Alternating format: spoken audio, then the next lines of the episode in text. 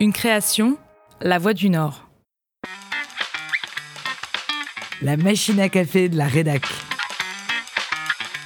On se les raconte autour de la machine à café.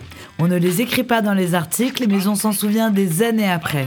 Gaffe, moment d'émotion ou imprévu, en reportage, en interview ou à la rédac, les journalistes de La Voix du Nord racontent. Alors on est en novembre 2016 et depuis quelques années, euh, Audi propose à ses clients, à ses meilleurs vendeurs et puis à des VIP, à des personnalités ou à des journalistes de participer à des courses d'endurance qui font pas 24 heures mais qui durent quand même quelques heures pour justement leur montrer ce que c'est d'être pilote d'endurance Audi comme aux 24 heures du Mans. Sébastien Jacquemart est journaliste d'Escadition et travaille à la Voix du Nord depuis 20 ans.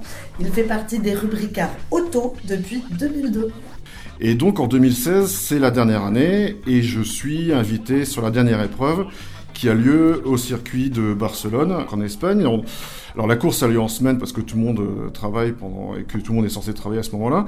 Donc on arrive la veille, il y a une trentaine de voitures qui sont engagées, donc ça fait une centaine de pilotes parce que c'est des équipages de 3-4 euh, personnes à chaque fois. Et donc euh, donc je fais équipage avec Géraldine Gaudy d'Auto Plus et Frédéric Lagadec des voitures.fr, un site internet. On a un grand briefing à Barcelone dans un restaurant, tous les équipages sont là, on nous explique comment ça va se passer le lendemain, voilà, notamment euh, qu'il faudra être à 6 heures euh, au départ de l'hôtel pour aller au circuit. Donc euh, on, rentre, on rentre à l'hôtel, dans chaque chambre, chacun a la parfaite panoplie du pilote Audi, la combi, les bottines, les gants, la cagoule, le t-shirt, enfin vraiment, et à la taille, donc c'est le truc...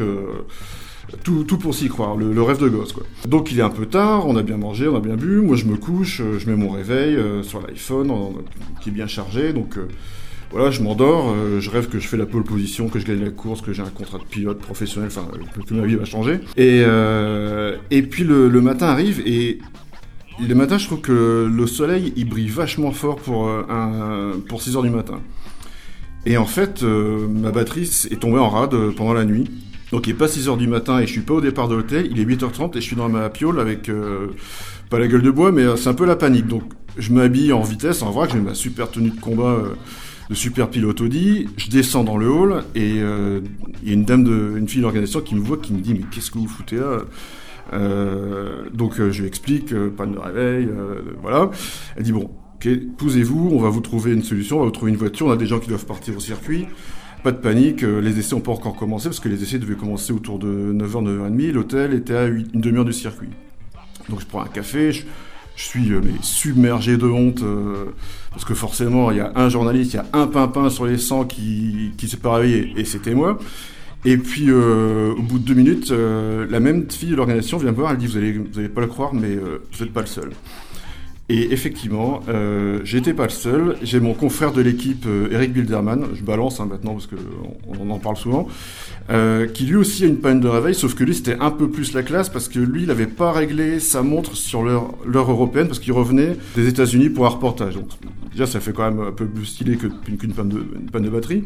Donc, donc je le vois arriver lui aussi avec sa combi Audi, il, me voit arriver, il, il explose de rire et puis en fait nous aussi. On a pris un taxi. Donc on est arrivé, mais pile pour le début des essais libres, euh, juste, juste à temps. Et, euh, et puis finalement, on a fini troisième de la course, donc euh, c'était un bon souvenir. Et surtout depuis, chaque fois que je participe à une course ou à un rallye, la veille, je laisse mon iPhone branché ou je mets au moins deux réveils pour être sûr de me réveiller la bonne heure.